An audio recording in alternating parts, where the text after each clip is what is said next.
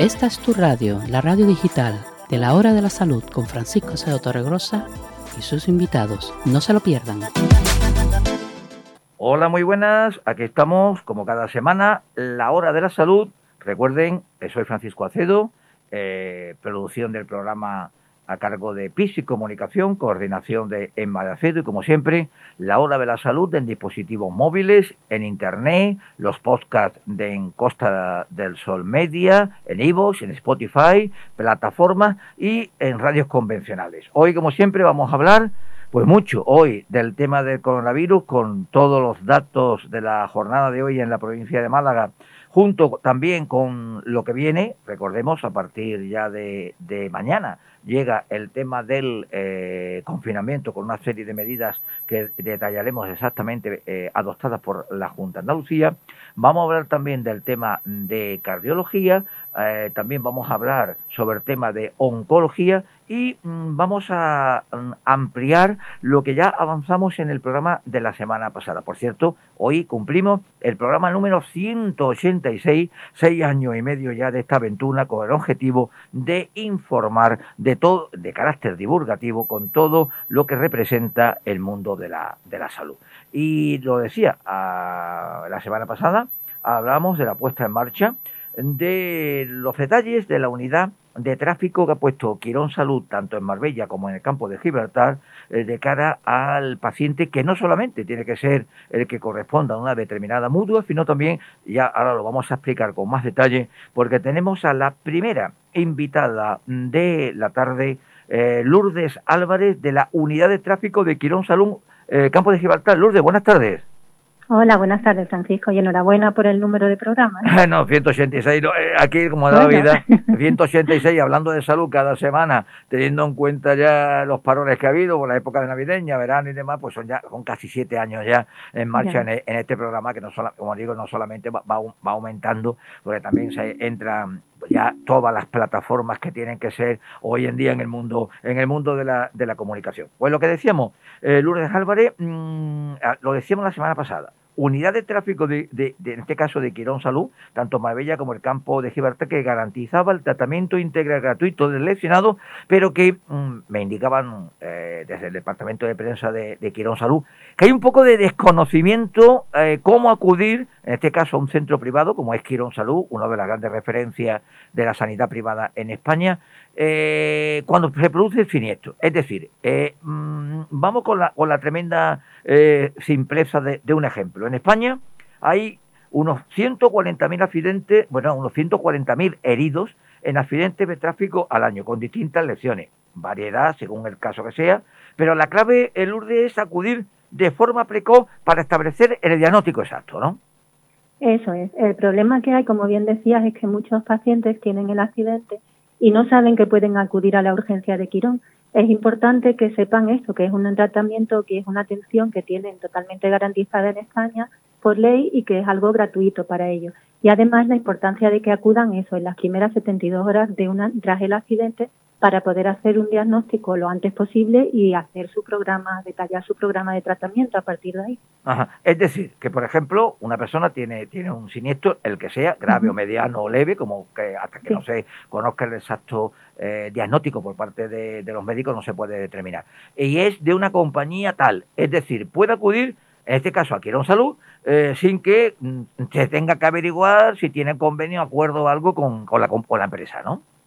Para, exactamente, para nada tiene que preocuparse de eso el paciente. De hecho, una de las ventajas que tenemos en estas unidades es que tenemos especialistas tanto en el ámbito médico como en el ámbito administrativo también, con lo cual se encargan de solucionarle cualquier trámite, cualquier duda que ellos tengan para que él se pueda dedicar solamente a su salud. Eh, usted lo ha dicho, ya lo comentábamos también la semana pasada, eh, refiriendo a la nota de prensa, es clave entrar, bueno, entrar, acudir dentro de los tres primeros días, de las 72 horas después de que haya ocurrido el siniestro, ¿no? Exacto, porque en esas 72 horas se contempla que es el tiempo que los acuerdos reconocen como el tiempo para demostrar, para valorar esas primeras lesiones. ¿Qué ocurre? Que si el paciente se demora, bueno, no me molesta tanto, bueno, voy a esperar y acude ya después de esas 72 horas, ya se nos complican un poco las cosas, ya no podemos atenderle ni garantizarle toda la atención como se hace si acuden esas 72 primeras horas. eh, las unidades de tráfico no son muy habituales eh, que se pongan en marcha o, en, hospitales, ¿no? No son muy habituales. Bueno, cada, cada vez más, la verdad es que cada vez están siendo más porque es muy importante y sobre todo como el hospital que tenemos nosotros, tanto en Marbella como en Campo de Gibraltar, somos un hospital del máximo nivel a nivel del convenio de aseguradora. ¿Eso qué quiere decir? Que podemos cubrir todo, todas las lesiones que esperemos que sean las menos que tiene el paciente, pero tenemos todos los especialistas y todos los medios técnicos y si es necesario quirúrgico que podemos necesitar. Entonces se está viendo la importancia de que se, de que se pongan estas unidades en hospitales que tengan cierta garantía de poder cumplir con todas estas condiciones. Recordemos que Quirón Salud Marbella está en el centro, en, el centro de Marbella eh, eh, y que el, campo de Gibraltar está en Palmones eh, y que mm, desde cuánto tiempo más o menos está funcionando esta unidad. Por ejemplo, en el campo de Gibraltar, en Palmones. Pues en campo de Gibraltar ya llevamos entre unos 6 y 7 años. Lo que pasa es que no es conocida todavía. Es algo que hasta ahora era algo poco conocido y que cada vez los pacientes, y más ahora con el tema del COVID, pues están, estamos intentando garantizar que no haya masificación, que la urgencia se la atienda lo antes posible, las consultas las tenemos muy controladas para que no coincidan pacientes en la sala de espera y ahora es cuando estamos intentando dar un servicio precoz, como decimos, pero también lo más seguro posible. Ajá. Eh, siempre, bueno, es muy difícil valorar exactamente, pero eh, conociendo ya la experiencia de ustedes en la unidad de tráfico, ¿cuál podemos decir que son los estándares de lecciones que se reciben por parte de los, de los que acuden a, allí a, este servicio? Pues afortunadamente casi el 90% podemos decir que es lo que conocemos generalmente como latigazo cervical o como lesiones en el cuello, en la espalda, en la zona lumbar. Eso es lo más frecuente pero también por desgracia tenemos otro tipo de accidentes con mayor energía o, con, o por ejemplo los accidentes en motocicleta que sí que son más frecuentes que veamos fracturas tanto en muñecas, rodillas, es una lesión, son lesiones en las que como siempre decimos en la motocicleta pues el paciente, el, el usuario, el, el conductor es el que tiene más riesgo pero la mayoría suelen ser esguinces cervicales lo que ven. Y bueno, y también la, la típica, vamos a llamar, fracturas que pueden ocurrir, ¿no? Óseas, claro. Exactamente. Eh, muñeca, codo. eso es lo más frecuente. Eh, motocicleta, eso sobre todo es donde solemos verla. No mm. puede pasar, por eso es muy importante que acudan en las primeras horas, porque al principio, entre las primeras 72 horas, al principio, entre el susto del accidente, entre el, shock que tiene el paciente y todo, pues mm, parece una tontería, pero no duele tanto como duele a lo mejor en las siguientes horas. Eso nos ha pasado, creo yo, a todos. en el momento de estrés todo se minimiza. Sí, sí, no, no y las inflamaciones, recordemos, que, aunque no sea una rotura, puede ser que sea una, una luxación, puede, puede ser incluso un E15 de, del tipo que corresponda al grado que sea. Es decir, que es normal que con el paso de las horas se, se te inflama y ahí tienes el problema. Eh, como, como hoy en día la medicina está totalmente, es como yo digo, multidisciplinar. Supongo que en, este caso la unidad de tráfico, tanto la que tiene que ir a un Salón Marbella como en el Campo de Gibraltar, multidisciplinar a máximo, porque ahí tienen que entrar distintas patologías para atender al paciente que llega, ¿no? Exacto. Tenemos todas las especialidades, desde traumatólogos, médicos rehabilitadores, fisioterapeutas con diferentes especialidades y luego, por supuesto, si hace falta, pues cirujanos maxilofaciales, las lesiones más que podemos tener más un poco más alejadas de lo normal, que pero que nos haga falta, tenemos el tipo de especialista necesario para atenderlas. Eh, supongo que serán operativas, como yo me digo, full time, todo el año, ¿no? Todos los días del año incluso, ¿no? Nosotros, como dicen, 7-7, ¿no? Pues así estamos todo el tiempo y la urgencia está, por supuesto, siempre abierta y, por supuesto, puede venir, como hemos dicho, cualquier persona que tenga un accidente de tráfico a cualquier hora. Eh, en España este tipo de unidades no son muy no son muy habituales, pero yo recuerdo casos porque bueno, nos movemos mucho en la zona de la Costa del Sol, la zona de Soto Grande, de Gibraltar. Esto para, para el extranjero, bueno, para el, vamos a llamar el europeo, el normal, es muy habitual que, se utilice este tipo de, de, servicio. En España todavía, es lo que ha dicho Lourdes Álvarez, todavía había que incrementar un poco el conocimiento porque quizá el desconocimiento y las dudas, los nervios que puedan ocurrir es lo que te hace hacer, bueno, me ha ocurrido esto, ¿qué hago? Eh, antes se tendía a ir a un hospital público, pero claro, si a un hospital público te pilla en un sitio como que no, que no está, que, no corresponde a cerca de la sanidad pública, ¿qué haces? Es decir, que es importantísimo saber, es lo que hay que remarcar, que te puedes ir a, a, un hospital privado, en este caso estamos hablando de, de, Quirón Salud, y que ahí ya después se determine ya a través de las mutuas, los acuerdos que sea ahí, las circunstancias que sean, ¿no? Es la clave. Exactamente. La clave es que el paciente sea atendido de forma precoz, que tiene derecho, que está en su derecho legal totalmente asistido a acudir a un hospital de lo que consideramos o que ellos pueden considerar que no pueden ir porque es un privado, pero al contrario, cualquier persona que tenga un accidente tiene ese hospital, ese hospital como Esquirón como su referencia, acudir en las 72 horas y a partir de ahí se pone en marcha todo el proceso, tanto médico como administrativo, para que el paciente tenga los menos quebraderos de cabeza posible y que la atención sea rápida y precoz. Eh, recuerdo que el servicio de la unidad de tráfico puede ser solicitado por cualquier persona implicada en un accidente. No es necesario tener un seguro médico contratado y que, por ejemplo, el servicio de urgencia de Quirón Salud, ahí donde te puede informar, o eh, tengo el teléfono de Marbella 952-774-200, el, el del campo de Gibraltar, se, recordará, ¿no, Lourdes, cuál es?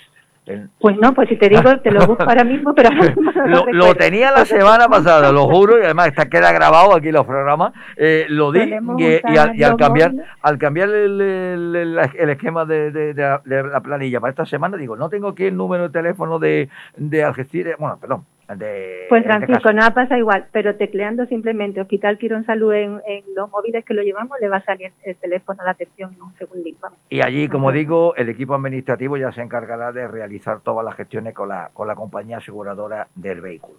Pues Lourdes Álvarez, mm, responsable en este caso de la unidad de tráfico de Quirón Salud Campo de Gibraltar, que recordemos está en Palmones, eh, eh, espero que tenga servicio, pero mm, contra menos servicio sea, entre comillas, mejor, porque no ha habido siniestro. Eh, Eso esperamos. Es ese tipo de patología o, circunstancias que, que ocurren. Pues lo dicho, Lourdes Álvarez, muchísimas gracias por, atendernos. Muchas gracias, Francisco, muy amable. Pues y seguimos nosotros aquí. Recordemos que Quirón Salud Marbella, Campo de Gibraltar también, Málaga, tienen, por ejemplo, unidad medicina reproductiva tiene una primera consulta gratis y posterior tratamiento con especialistas, es absolutamente recomendable y un hospital seguro donde lo urgente eres tú. Y bueno, seguimos con música. Aquí recuerden la hora de la salud.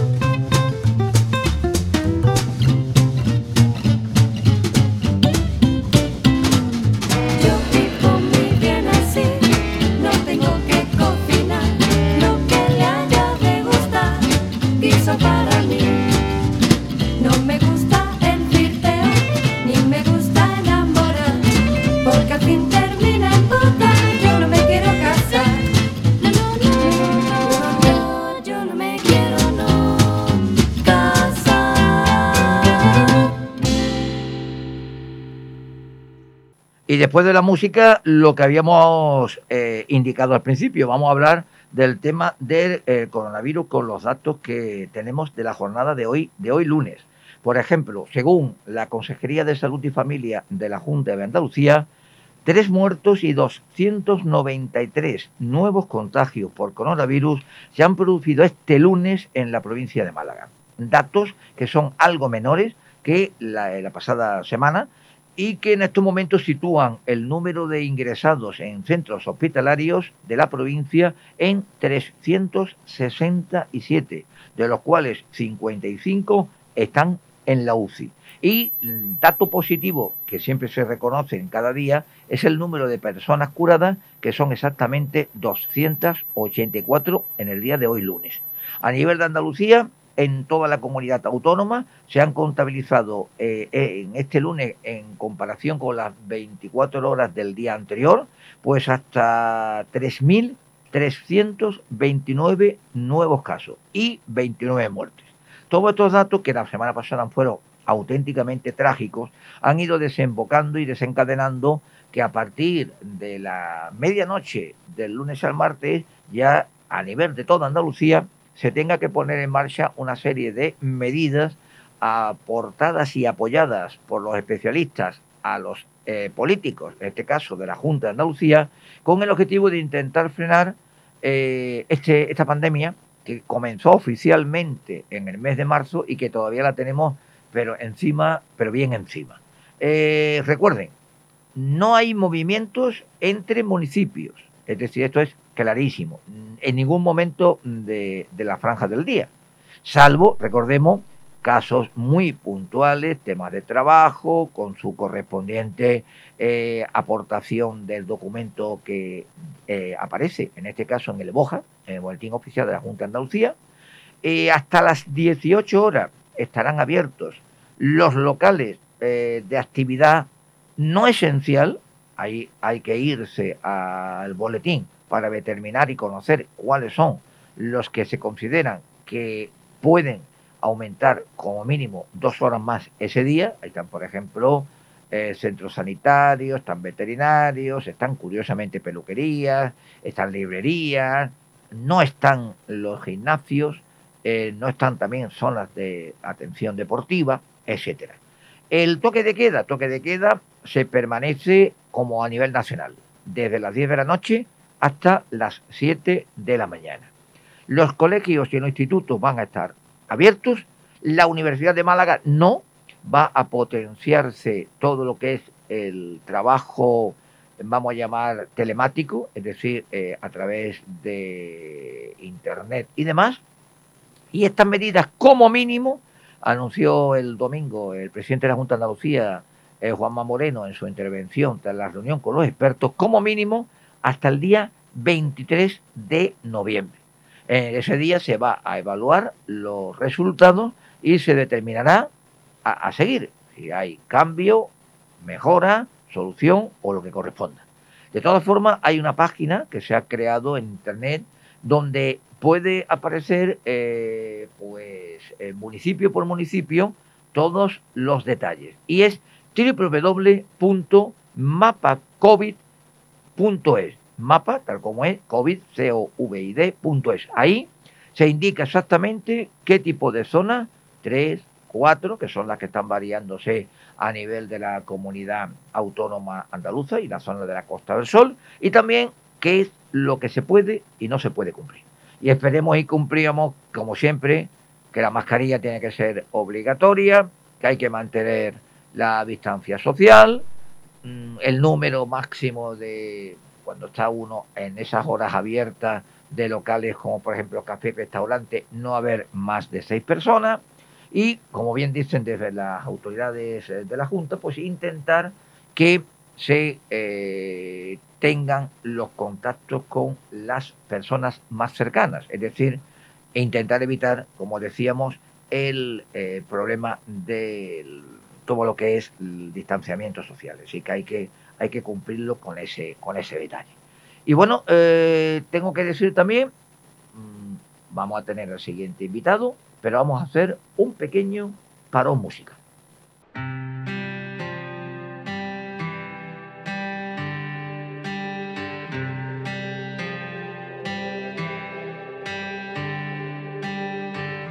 Recuerdo que contigo fue tan diferente tan natural. Jugando me decías que leías mi mente y era verdad. Aún guardo cada carta que me diste y aunque hay palabras que nunca dijiste, el tiempo que tuvimos no fue suficiente para olvidarnos. Aunque yo sé que es tarde para recordar una noche rota.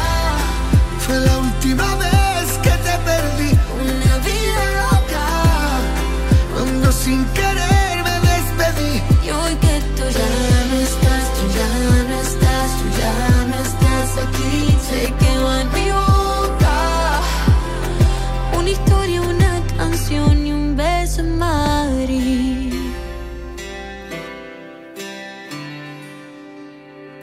Parecen solo días, iba casi un año que te lloré. Yo sé que estamos bien, pero a veces te extraño.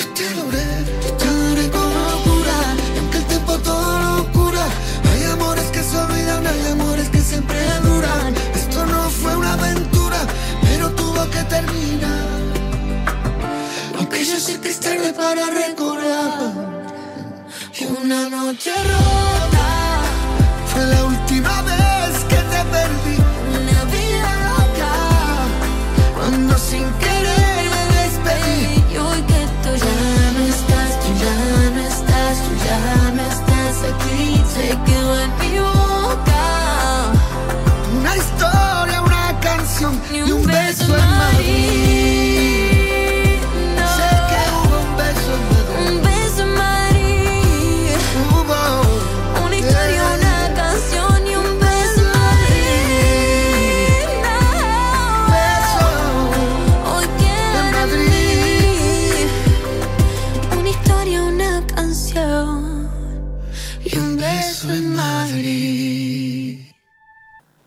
Seguimos en el programa en la hora de la salud. eh, estamos en la Costa del Sol, de la Costa del Sol para, para el mundo. Y mm, el siguiente invitado, pues lo tenemos ya en el programa a través del teléfono. Es el director del área de radiodiagnóstico del Hospital Costa del Sol y presidente de la Sociedad Española de Radiología Médica, el doctor Pablo Valdés. Eh, doctor Valdés, buenas tardes. Hola, buenas tardes. Creo, creo que eh, cuando fue elegido usted presidente de la SERAN, eh, hablamos por teléfono también en el programa, me parece Pues, recordar. pro- probablemente, probablemente, yo creo que sí. Bueno, sí. eh, Recuerdo que eh, era muy muy importante que en este caso, pues un, un especialista, eh, en este caso la sanidad, la sanidad pública de, de Marbella, tu- tuviera un, un cargo tan, tan importante a nivel a nivel nacional, ¿eh? ¿Cómo, cómo está llevando la cómo está llevando la presidencia? Ya, como digo yo, en la recta final. De hecho, casi debería haberla acabado ya en mayo, que era cuando me tocaba, con esto del COVID, que nos afectó a todos, incluyendo a, las sociedades científicas, tuvimos que prorrogarlo un poco y renovamos junta ahora dentro de unos meses. Yo seguiré de presidente saliente, pero bueno, ya fueron dos años y medio de muchísima actividad y este año con lo del COVID, pues un poco de locura, pero muy bien, muy bien. Fue una experiencia muy buena. Bueno, eh, recordemos que estamos hablando del presidente de la SERAN, de la Sociedad Española Sí. de Radiología Médica. Y precisamente por eso teníamos eh, el interés de hablar, de hablar con usted. El otro día nos comunicaba eh, nuestra amiga Inba del Departamento de Prensa del Hospital Costa del Sol. Recordemos, hospital público de referencia que tenemos eh, desde Manilva hasta Benalmádena, eh, si no recuerdo mal hasta ahora, en todo el funcionamiento de la sanidad pública, que se ha colocado, se ha puesto en marcha un nuevo mamógrafo de última generación en el Hospital Costa del Sol. ¿Cuál es la principal, podemos decir, característica que haga eh, de este aparato mm, que sea cada vez más importante? Bueno, pues es que es casi decir todo. Es decir, este equipo es de última generación eh, a nivel de tecnología y sobre todo que tiene ya todos los extras que se pueden incluir en mamografía. Es decir, ahora mismo en España eh, puede que haya dos o tres equipos similares ¿no? de esas características. O sea, es un equipo de alta gama. Tenemos la suerte de contar pues el- con el mejor equipamiento que se puede disponer para la imagen de mama de mamografía. O sea, no hay más que esto ya. Es muy sencillo de decir. Y tiene todos los extras, es decir, nos viene con tomosíntesis, que es para poder hacer cortes de la mama para identificar lesiones muy pequeñas, viene con imagen con contraste, viene con opciones para hacer la imagen de la muestra y que sea más cómoda la biopsia, es decir, viene con todo. Un Eh, equipo fa- fantástico. Eh, mm, según, según los datos que tenemos aquí, el presupuesto ha sido de casi 275.000 euros, que incluye incluso las obras de habilitación del espacio, porque para colocarlo han tenido que, podemos decir, ubicar una sala creo que de unos 20 metros cuadrados, ¿no? Sí, el mamógrafo, los nuevos mamógrafos, la- lo bueno que tiene es que da una radiación muy localizada, entonces no necesitas mucha obra. Teníamos disponible una sala, una antigua sala de radiología, hubo que hacer un- una pequeña reforma y por eso la obra fue muy rápida y fue todo muy bien. Entonces, la verdad que, que fue todo rapidísimo y en nada, en dos semanas ya estaba el aparato ya disponible. Eh, en las dos últimas décadas lo que es la medicina ha avanzado espectacularmente, pero incluso a nivel de maquinaria y tecnología el avance ha sido eh, eh, enorme, porque recuerdo eh, cuestiones familiares y demás, la- las primeras, eh, los primeros análisis que se hacían de temas de mamografía eran unos, eran unos aparatos enormes y con el riesgo, lo que, lo que estábamos comentando, que si las radiaciones no podía pasar, eh, aquello, eso ya afortunadamente por ejemplo, el diseño creo que, según me, han contado, es, es más moderno, más pequeño y hace incluso, entre comillas, más confortable que estén allí pacientes, ¿no? Sí, sí, no, es que eso lo mejoraron mucho ya los fabricantes, ya no solo que las máquinas sean más compactas, den menos radiación y sean más seguras y mucho más eficaces y, y más eficientes todos, sino que encima son más cómodas porque adaptan el mecanismo de compresión automáticamente, comprimen menos, aprietan menos, hacen, son menos molestas, son más cómodas para el paciente, es decir, mejoraron todo, o sea, los fabricantes están haciendo una mejora, pues lo mismo que en toda la tecnología, en radiología, es una de las especialidades médicas que, que más revolución ha tenido en los últimos 20 o 25 años, ¿no? Como he comentado. Sí. Y es verdad que, que y está muy bien valorada y en muchas encuestas, incluso en museos y en de ciencia y en muchos especialistas hablando de la, de la revolución que ha sido la imagen médica. Bueno, pues la mamografía, dentro de lo que es la mamografía, que sigue siendo imagen convencional basada en rayos X, ha mejorado muchísimo. Estos nuevos equipamientos no tienen nada que ver con el mamógrafo que tenemos, por ejemplo, de hace 10 años, ¿no? Que seguiremos disponiendo de él todavía. Ajá. Eh, sí, pero claro, eh, este va a tener quizá, bueno, va a tener, quizá no, seguro, un mayor volumen de trabajo, lógicamente, ¿no?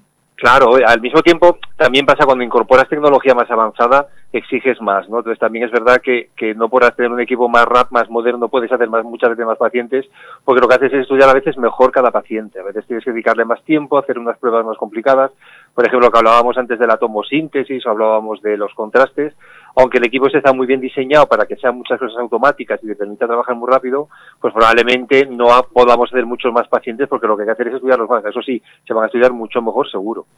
Si, si no recuerdo mal por los datos que me, que me han facilitado, creo que con este son tres el tipo de mamógrafos que existen en el área de distrito, bueno, de, de la atención de la agencia, la o sea, agencia. eh, de la agencia, porque decimos el hospital, no, Agencia Sanitaria Costa del Sol, creo que a otro, el otro de Marbella que hemos hablado y el de que hay en Benalmádena, en el Sí. Hospital de Alta Resolución, ¿no? Es cierto, Sí, sí, ¿no? son tres, tres mamógrafos, sí. Este es el, el más moderno con diferencia y el mejor equipado, pero sí tenemos posibilidad de hacer mamografía en, en nuestro centro y en Benalmádena. Ah, pregunto, ahí no sé si le pillo entre le pillo inesperadamente. ¿Son suficientes para la población que tenemos que tener de, de atención y demás o no? Bueno, aparte hay mamógrafos en atención primaria para el programa de detección precoz, que hacen muchas mamografías también, es decir, la mama es verdad que es un proceso, el pues, detectar cáncer de mama, es un, tristemente hay mucho cáncer de mama, se está haciendo muy bien, el programa funciona muy bien, con, desde luego con dos mamógrafos estábamos muy, muy justos, con tres, con este nuevo, estaremos mejor, y luego afortunadamente dentro de poco abrirá Estepona, y en Estepona también tendremos un mamógrafo muy bueno, eh, también de una calidad similar al nuevo de, de Marbella, con lo cual ya dispondremos en todo el área cuatro mamógrafos. Ahora probablemente tendremos problemas de personal, porque es difícil ahora encontrar personal, sobre todo de radiólogos, ¿no? Para poder atenderlo todo. Pero cuatro mamógrafos para la zona está bien. Dos, que era lo que teníamos ahora, eran claramente insuficientes. Re- Recuerdo, lo, ha dicho, lo ha dicho el doctor Pablo Guardés, eh, que el hospital de Estepona tiene programado estar en funcionamiento como mínimo en el primer, bueno, ahora con el tema del coronavirus y demás, veremos si hay variaciones de plazo y demás, pero eh, inicialmente estuvimos precisamente en el acto de recepción de las obras por parte de la Junta desde el Ayuntamiento. Estaba previsto en el primer, los primeros seis meses del año eh, estar ya en funcionamiento, con lo cual ahí eso va a ser un, un descongestionamiento por parte de, de- la sanidad pública hacia el número de pacientes grandes, ¿no? no, realmente la Estepona es una zona que son ciento y pico mil habitantes, no sé si eran 150, no me acuerdo muy bien si son 150, 180, muchos. Y es verdad que ese, ese hospital a nivel de radiología va a tener una dotación excelente, o sea, tiene una resonancia de alta gama, un, un, mamógrafo de alta gama, eh, equipos de, de, de, última generación. Entonces va a ser un alivio muy grande, no solo porque los, los pacientes de esa zona no tengan que venir a Marbella a estudiarse, sino que se estuvieran allí también y en algunas cosas incluso mejor que, que, en, que en Marbella, ¿no? O sea que Sí. que es una, una mejora importantísima para, para nuestra zona. Yo creo que es un hito. Recordemos que, que no solamente no solamente lo de Estepona, eh, la, la, zona va a pillar, por ejemplo, Manilva, Casares, claro. va a pillar incluso una parte cercana de la comarca de Ronda que está próxima a nivel geográfico, es decir, que es una, un nivel, una densidad de población bastante bastante notable. Usted lo ha dejado caer en, en, en, en la pregunta cuando le he hecho yo el tema de Estepona. Ahora vamos a ver la dotación de de especialistas en radiología. ¿Cómo estamos eh, dentro de esta especialidad médica? En general, en general en España hay, a ver, como dicen especialistas, hay lo que pasa, la dificultad, hay dificultad para conseguir especialistas a veces, puntualmente pues igual no hay un buen contrato para ofrecer o porque hacen falta más radiólogos. No somos el país que está peor de Europa, que no, por ejemplo en Reino Unido están bastante peor de nosotros o Francia, pero en España no estamos sobrados de radiólogos, es decir, harían falta bastantes más radiólogos sobre todo porque todos los pacientes que pasan por un hospital, todos pasan, acaban pasando por radiología. Entonces, si tú quieres supervisar todos los estudios, hacerlos con calidad, informarlos, estar pendiente de que el paciente se trate bien, necesitas radiólogos pendientes. Entonces, ya no solo que tengas una buena máquina y un buen técnico, que eso ya los tenemos, ahora necesitamos mucho más radiólogos. Entonces, bueno, estamos en ello. Estamos formando residentes también en nuestro centro, están muy bien formados, hay residentes en Málaga, pero es verdad que con el auge de la radiología de unos 15 años para acá, hacen falta más especialistas.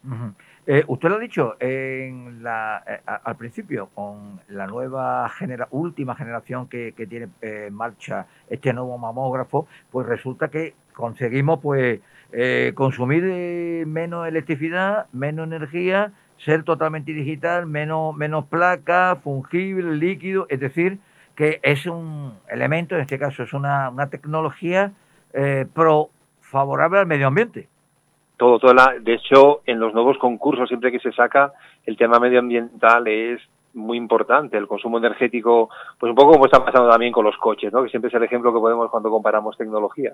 Los equipos nuevos de radiología radian muchísimo menos, son mucho más eficientes, los que incluso incorporan sistemas de inteligencia artificial para optimizar la imagen y no necesitar dar mucha radiación a los pacientes, eh, necesitas menos contraste cada paciente porque son mucho mejores los detectores, consumen menos electricidad, la instalación es más sencilla, pesan menos, la electrónica ocupa menos espacio, entonces claro, con respecto a un equipo hace 20 años es otro mundo completamente.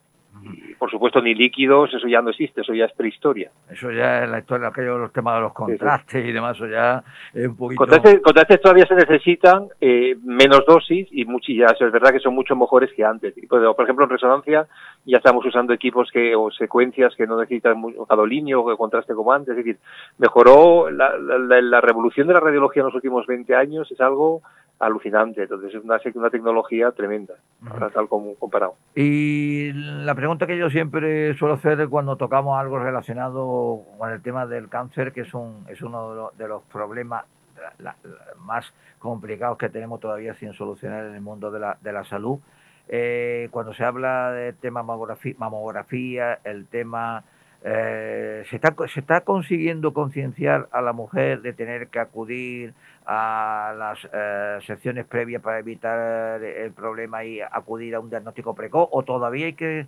incidir, en este caso por los medios de comunicación, en que eh, una prueba, un hallazgo antes de tiempo es una garantía de tener más vida. Claro, no, hombre, el, el, cuanta más información haya, mejor. Y, y, ya no solo eso, en general para todo, ¿no? El estilo de vida, la dieta, el cuidarse, el no fumar, que no te dé mucho el sol, todos esos son mensajes importantísimos que hacen que haya menor incidencia de cáncer. Con respecto al cáncer de mama, los programas de detección precoz, de hacerse la mamografía lo antes posible, de hacer, bueno, no lo antes posible, cuando está programada, hacerla con cierta, con la programación que te corresponde, con tu, con seguir todos los programas, se está viendo, aunque hay cierta discusión, pero que en general se está viendo que está mejorando mucho la, la supervivencia y está mejorando mucho el pronóstico. De hecho, los cánceres se diagnostican cada vez más pequeños con las nuevas máquinas, con los nuevos programas y es importante que la gente, se, como dicen, se adhiera. Aquí tenemos un programa de detección precoz muy bueno, se hace muy buena campaña, hay una buena fidelización Y hombre, es verdad que el COVID, por ejemplo, sí tuvo incidencia, y eso se está discutiendo ahora mucho, la necesidad de hacer ahora un esfuerzo muy grande para que todos los retrasos y todos los problemas que, que está causando el COVID y las dificultades para estudiar a estos pacientes, oncológicos sobre todo, pues ahora poner los medios, como hicimos ahora con este mamógrafo, para intentar compensar la crisis que estamos teniendo, ¿no? Porque yo entiendo que es muy difícil, o en ciertas épocas será muy difícil incluso entrar en un hospital. Pues eso son cosas que se están trabajando ahora mucho y sobre todo eso, pero concienciar a toda la población, como dice la ciudadanía, para que se adhiera bien a estos programas, porque es verdad que mejora la salud. Un cáncer cogido cuanto más menos avanzado lo, lo detecte, es más fácil de tratar siempre. Eh, hablando, ya estamos terminando, hablando con otro día con, con Isma del departamento de, de prensa, me, me indicaba, dice, hay que hablar cuando hablemos con el doctor Pablo Bardet de una cosa muy importante. La serie de medidas que se han implementado en el hospital, en el área, en el área de radiodiagnóstico, es que están siendo referencias a nivel europeo, con lo cual verdaderamente lo que yo siempre he comentado, de la Costa del Sol para el mundo, en el sentido de mm, avances, especialistas y demás, que eh, es, un- es una garantía y, una, alegría que en este caso, por ejemplo, eh, la Agencia Sanitaria Costa del Sol sea un ejemplo a nivel europeo, ¿no, doctor? Hombre, yo creo que sí, yo hay, es verdad que es un siempre ha sido el Hospital Costa del Sol desde que empezó un referente a nivel de calidad asistencial, de gestión, de y ejemplo, por ejemplo, presidentes de sociedades científicas españolas coincidimos tres de tres especialidades de traumatología, medicina interna y radiología. Eso es muy raro que sea en un hospital y mucho y más raro todavía en un hospital de ese tamaño, pero es que hay referentes nacionales e internacionales de muchas especialidades y, y el nivel de gestión de calidad. Entonces, es verdad que es un modelo el, del, el de la agencia pública, tal como estuvo aquí en Marbella, tal como está, referente en gestión a nivel nacional, está publicado el- el- los excelentes niveles que consigue de eficiencia, de gestión económica, de todo. Es decir, yo creo que fue uh, en su día un experimento que fue un gran éxito y a ver si, si se mantiene, porque sería muy importante seguir luchando por un modelo tan competitivo y, que está demostrando unos resultados tan excelentes. ¿no? Yo creo que independientemente de que esté yo dentro y que lo vivas, pero que es verdad, que eso está auditado, tenemos auditorías internas, externas, programas de calidad, y yo creo que la ciudadanía de esta zona debería estar muy contenta con todos los problemas que hay, como es con cualquier sitio, ¿no? que la, que la sanidad pública este año lo está pasando, lo estamos pasando muy mal, pues como toda la ciudadanía con el tema del COVID, nos está afectando muchísimo, estamos teniendo muchas, muchas complicaciones para trabajar y haciendo un gran esfuerzo, pero aún así yo creo que incluso los resultados que estamos teniendo del COVID que fueron excelentes a nivel de seguridad, a nivel de tratamiento, yo creo que ese hospital es un modelo para muchas cosas, ¿no? Yo creo que, que es verdad que estoy, yo estoy muy orgulloso de estar en él y yo creo que los ciudadanos de esta zona deberían estar muy orgullosos de tener este hospital. Eh, yo solamente pongo un ejemplo. Cuando hace ya casi, vamos para siete años que pusimos en marcha eh, este programa, hoy es el programa número 186, que, que, que ha pasado, que ha pasado ya, ha llovido ya bastante, y nos centrábamos en lo que iba a generar las noticias, tanto de sanidad pública y privada, de la zona Marbella Costa del Sol.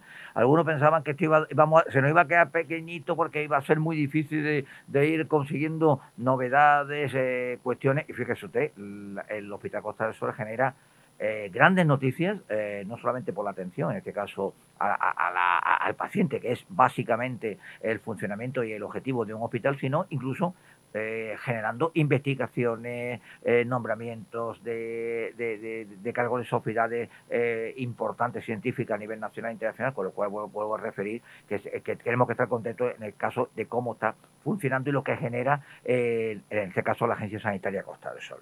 Pues, doctor Pablo Bardet, recordemos, director del área de radiodiagnóstico del Hospital Costa del Sol y presidente de la SERAN, Sociedad Española de Radiología Médica. Muchísimas gracias por atendernos y, y seguiremos pendientes de todo lo que genere eh, el hospital. ¿eh? Pues muchísimas gracias, que estáis haciendo un trabajo excelente. Muchas gracias. Pues venga, seguimos aquí en directo, recuerden, la hora de la salud y vamos a hacer un pequeño parón musical. Tengo los espolones de plata. Po, po. 50 euros el colorado. Soy gladiador de la calle. No tengo prisa. No llevo traje. Las gafas de sol son mi equipaje. Recorriendo el mundo voy. Hasta que estalle una nueva revolución. Que libera al pueblo de tanto gacho malaje. En las cloacas, las ratas me comentan tienen el secreto para escapar de la tormenta. Yo no estoy en venta, siempre estoy alerta. Soy un mago callejero que saca de su sombrero canciones de libertad que se han destapado de este bote de cristal. Y por la nuca la vas sintiendo hasta las uñas de los pies. Si no quieres problema, escúchame. Que yo llevo la buena suerte en la vena. Yo cojo la guitarra, te canto y te quito las penas. Tengo por costumbre colgarme por las antenas. A ver si me despeinan las nubes y pasan las sirenas. Yo ando loco por contarte mi locura. Como un gallo peleo y a veces me gustan las alturas. Yo tengo por costumbre volverme lobo con la luna. La noche nos persigue, colega, comienza la aventura.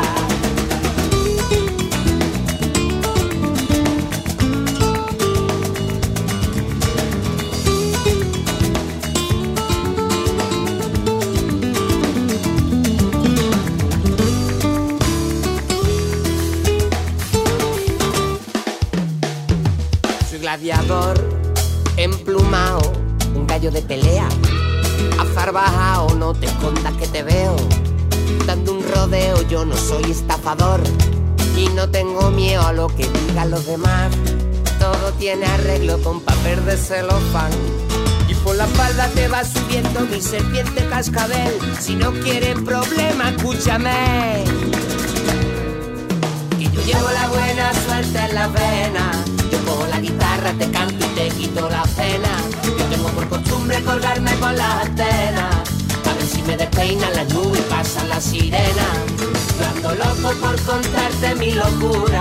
Como un gallo peleo y a veces me gustan las alturas. Yo tengo por costumbre volverme lobo con la luna. La noche nos persigue, colega, comienza la aventura. Soy un hombre lobo en el tejado y vengo a secuestrarte el corazón. Gladiadores emplumados. Esta noche ladraremos sin control. Esta noche ladraremos sin control. Esta noche ladraremos sin control. Esta noche ladraremos, esta noche ladraremos, esta noche ladraremos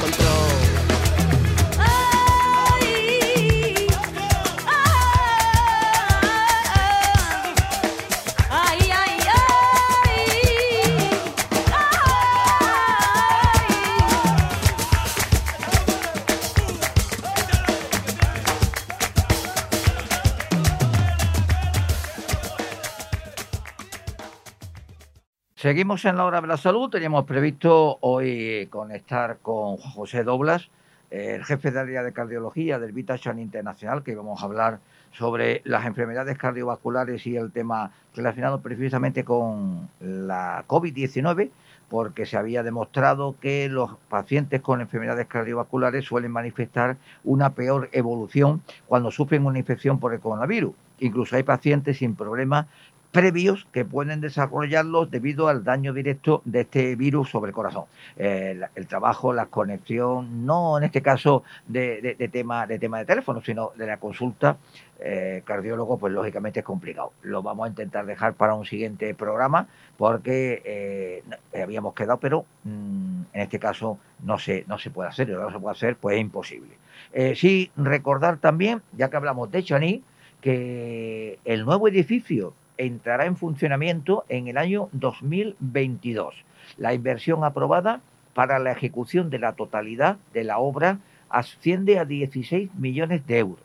Estas obras de ampliación se encuentran ya en la denominada segunda y última fase, después de que este verano se concluyera la primera fase, eh, que consistió en la excavación y contención de los muros. Actualmente se están realizando trabajos de contención, cimentación y levantamiento de la estructura que se prevé que esté concluida en marzo del año 2021. A continuación se trabajará en las restantes actuaciones de obra civil e instalaciones hasta su puesta en funcionamiento en el año 2022. La inversión aprobada para la ejecución de la totalidad de la obra asciende a 16 millones de euros.